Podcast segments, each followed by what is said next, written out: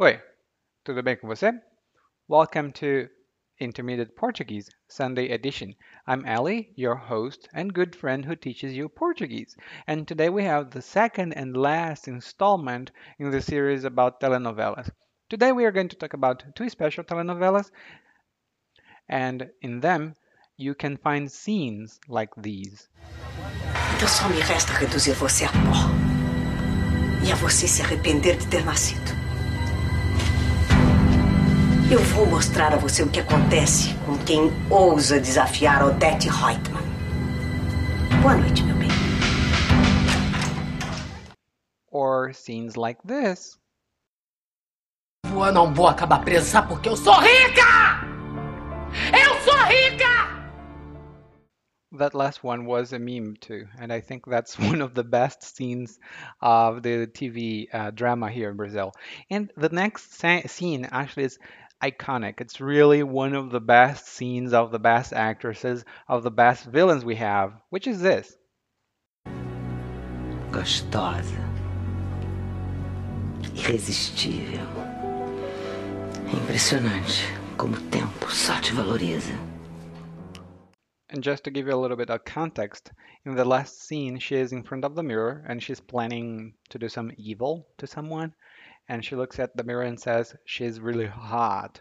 That uh, age did her a very good job. Like it really made her become more beautiful. It's one of the best villains you will see in TV uh, in Brazil. And before I forget, if you're listening to this podcast, probably you are around the intermediate level, maybe a little bit below, maybe a little bit above. If you want to know your level for sure, you can go to intermediateportuguese.com forward slash Portuguese hyphen assessment. That's intermediateportuguese.com forward slash Portuguese hyphen assessment. You'll find your level in Portuguese and you also have a roadmap as to what you can do in the future from now on. Now, oh, just a quick thing. I do not have any copyrights here, okay? Those uh, soap operas or those novelas are produced or were produced by TV Globo. I think it's one of the best TVs, uh, uh, TV um, companies that produce telenovelas, and they have really the best ones. If you want to watch something, don't watch the other ones. Watch Globo. Uh, take it from me, okay? Now, let's get started.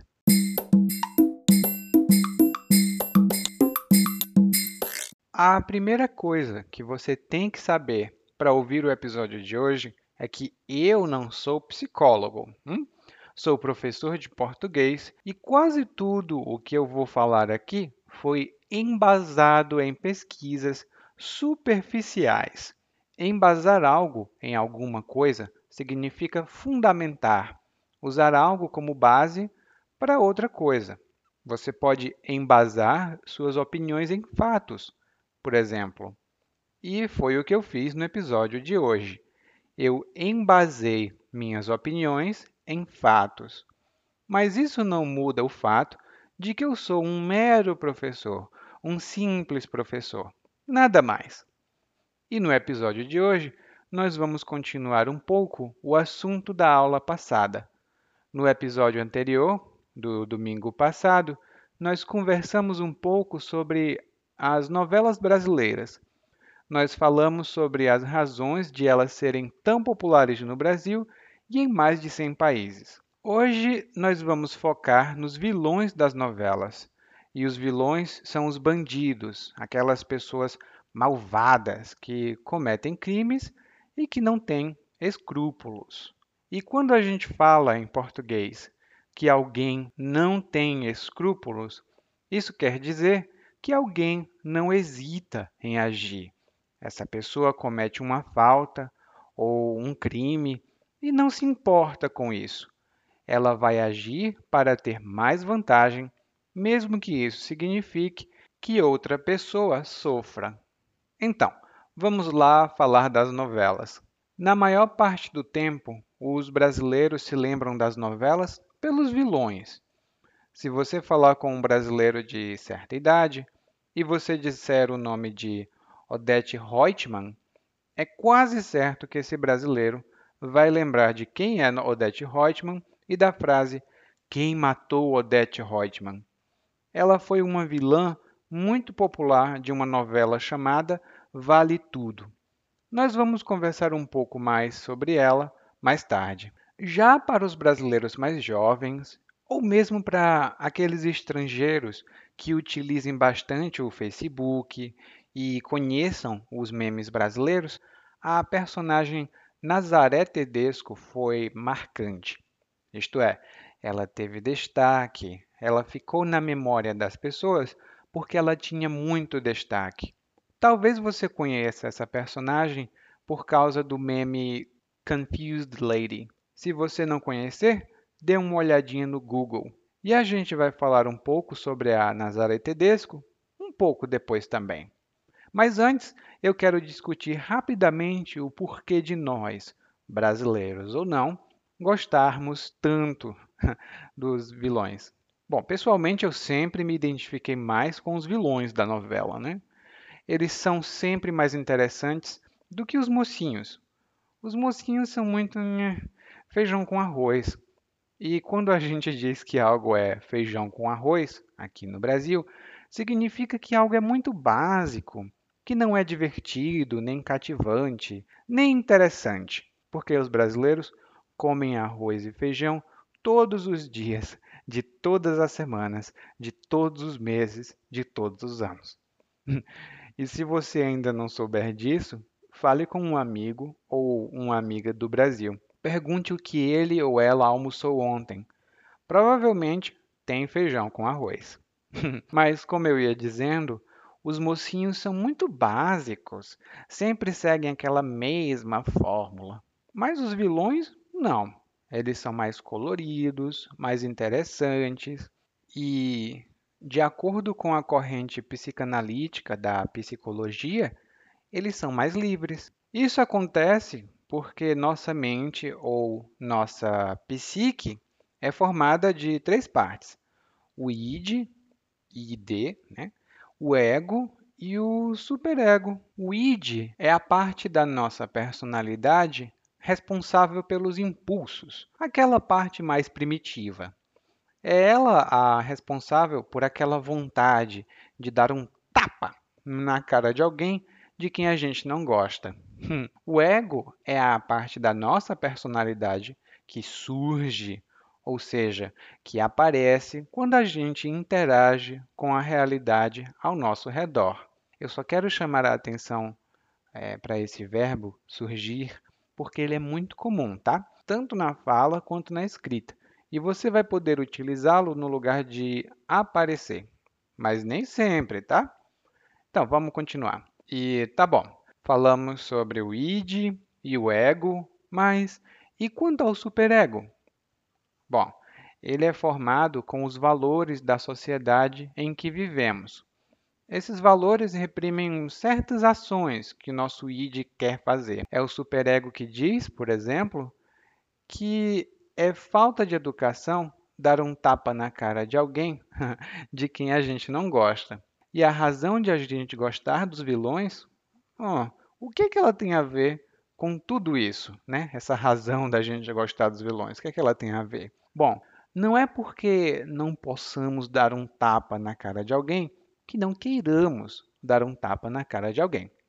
No meu passado, na minha outra vida, eu trabalhava com algumas pessoas de quem eu não gostava muito. Hum, eu não podia bater nelas e também não queria eu bater nelas, mas eu ficava muito feliz quando uma delas se machucava ou quando uma delas tinha um problema. Eu me sentia vingado.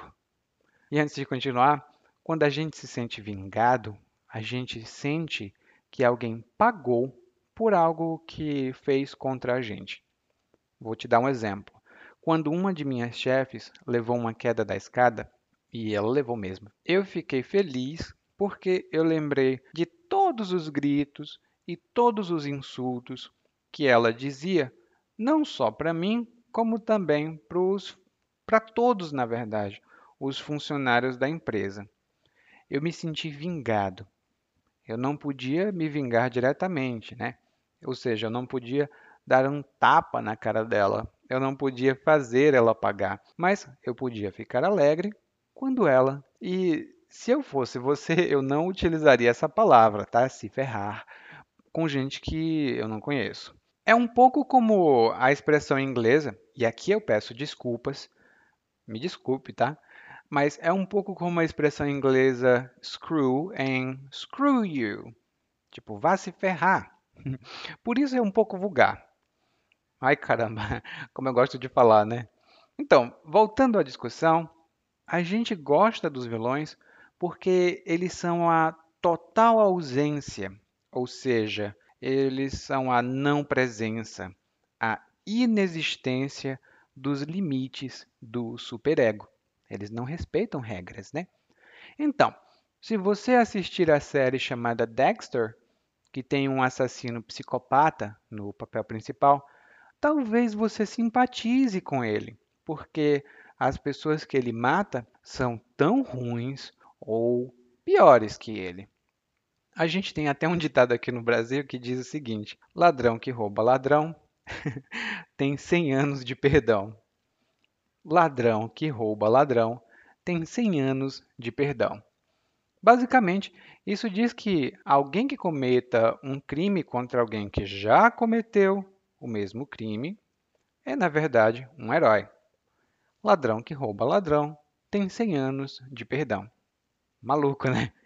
Então, e, e se você assistir a série Breaking Bad e se tiver assistido pelo menos mais de cinco episódios, provavelmente você torce pelo protagonista. E torcer por alguém significa manifestar apoio por alguém.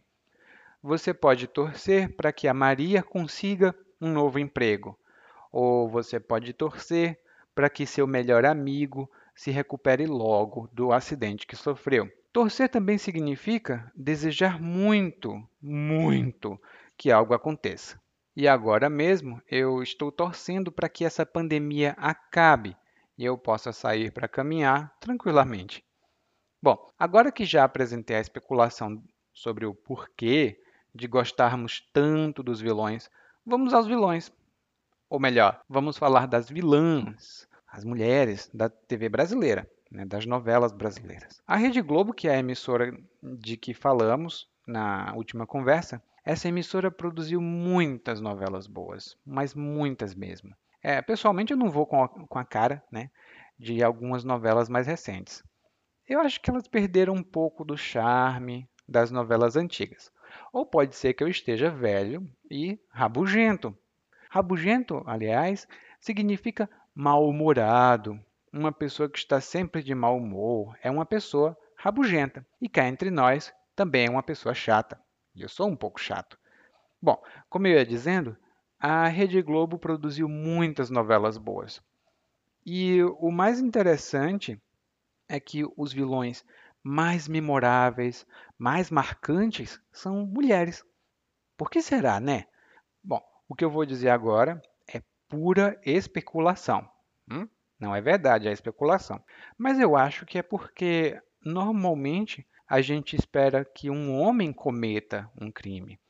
Inclusive, a discussão filosófica é se o homem com H maiúsculo é bom ou mal. Então, parece que uma mulher não tem capacidade de ser mal, de cometer um crime. Isso não é verdade, né? E também é só especulação minha, como eu disse. O que eu sei é que boa parte dos vilões mais memoráveis da Rede Globo são mulheres. Na novela Avenida Brasil, e essa novela é uma das minhas favoritas, a vilã se chamava Carminha. Ela era muito, muito malvada. E a mocinha tinha uma pegada assim mais Breaking Bad, de uma mocinha que fica malvada, mas por um bom motivo, né? Mas não é dela que eu vou falar hoje, é da Carminha. A primeira de que eu vou falar é a Odette Reutemann. A novela Vale Tudo vale muito a pena. Se você tiver acesso, tente assistir. Se não tiver, vou dar um resumo rápido do que se trata o enredo. A trama principal da novela né, é a oposição entre a mãe, honesta, que se chama Raquel, e a filha inescrupulosa, que se chama Maria de Fátima. Só para você ter uma ideia da maldade aqui, a Maria de Fátima vende a casa da família e foge para o Rio de Janeiro. Ela vende a casa da família. A mãe dela vai atrás dela e aí a história toda começa.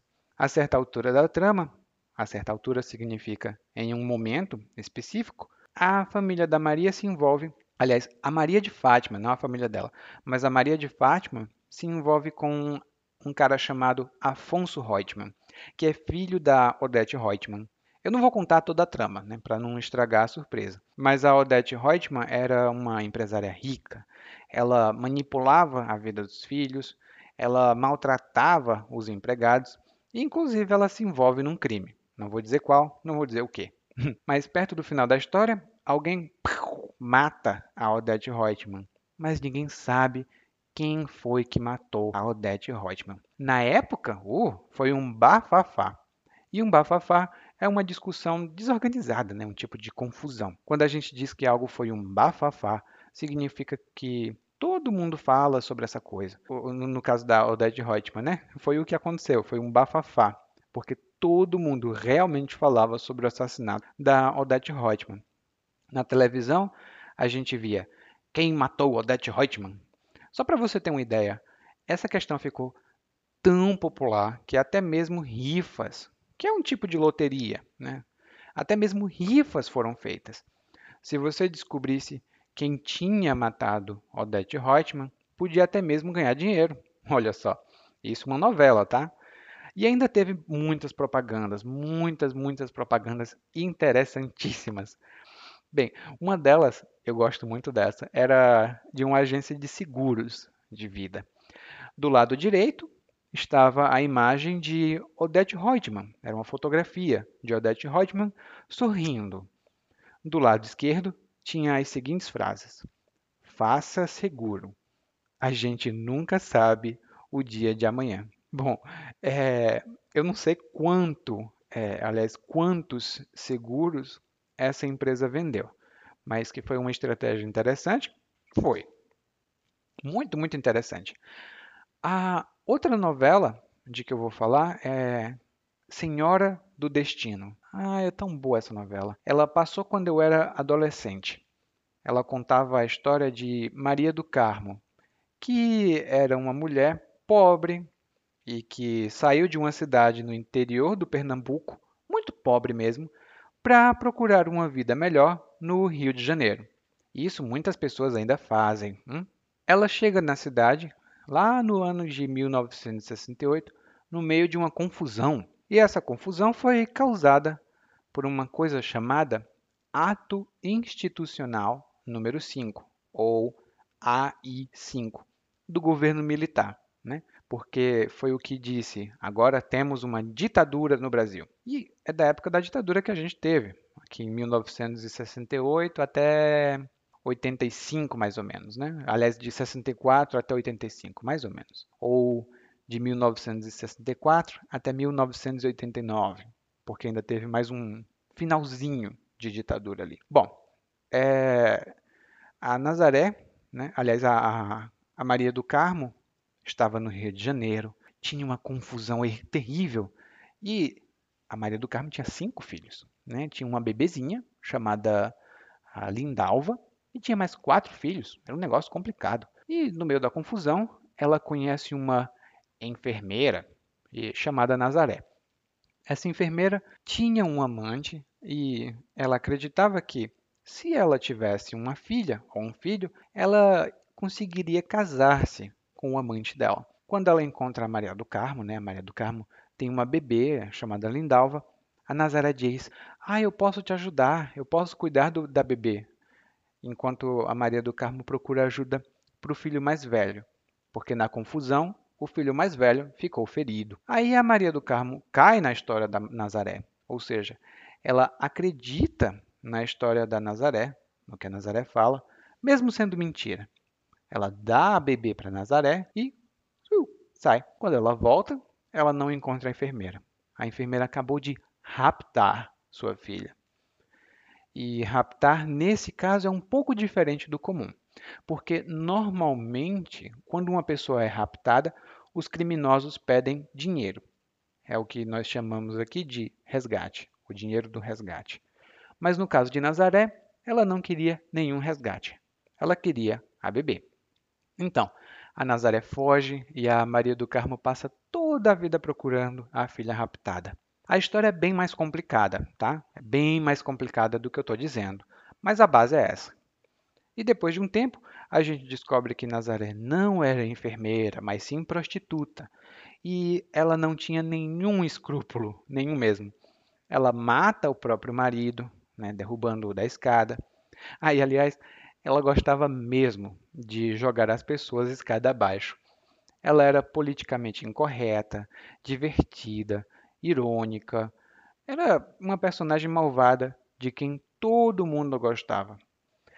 A atriz que interpretou a Nazaré Tedesco é excelente, pelo menos na minha opinião, e ela se chama Renata Sorrá. Inclusive, numa das entrevistas que a Renata Sorrá deu recentemente, ela disse que todo mundo lembra dela por causa da personagem, Nazaré, e também porque Nazaré virou meme. É dela o rosto da mulher, aparentemente confusa, fazendo contas matemáticas. A Nazaré também é dona de algumas frases que caíram no gosto popular. Frases como eu quero sair, eu quero ver gente, eu quero bater perna, lembram dela imediatamente. Eu não nasci para isso! Eu preciso sair! Eu preciso ver gente! Eu preciso bater perna! E é uma frase muito boa nesses tempos de quarentena, né?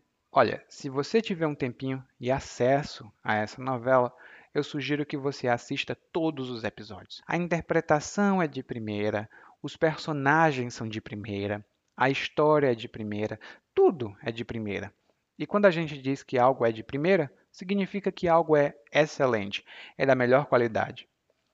A lista de vilões da novela brasileira é muito longa. Não dá para falar de todas elas aqui. Eu escolhi essas, eu escolhi essas duas porque elas marcaram época, né? Ou seja, elas tiveram muito destaque. Mas se você começar a conversar com brasileiros sobre esse assunto, mesmo que eles não sejam noveleiros, com certeza eles vão ter muito o que falar. Então, converse com eles.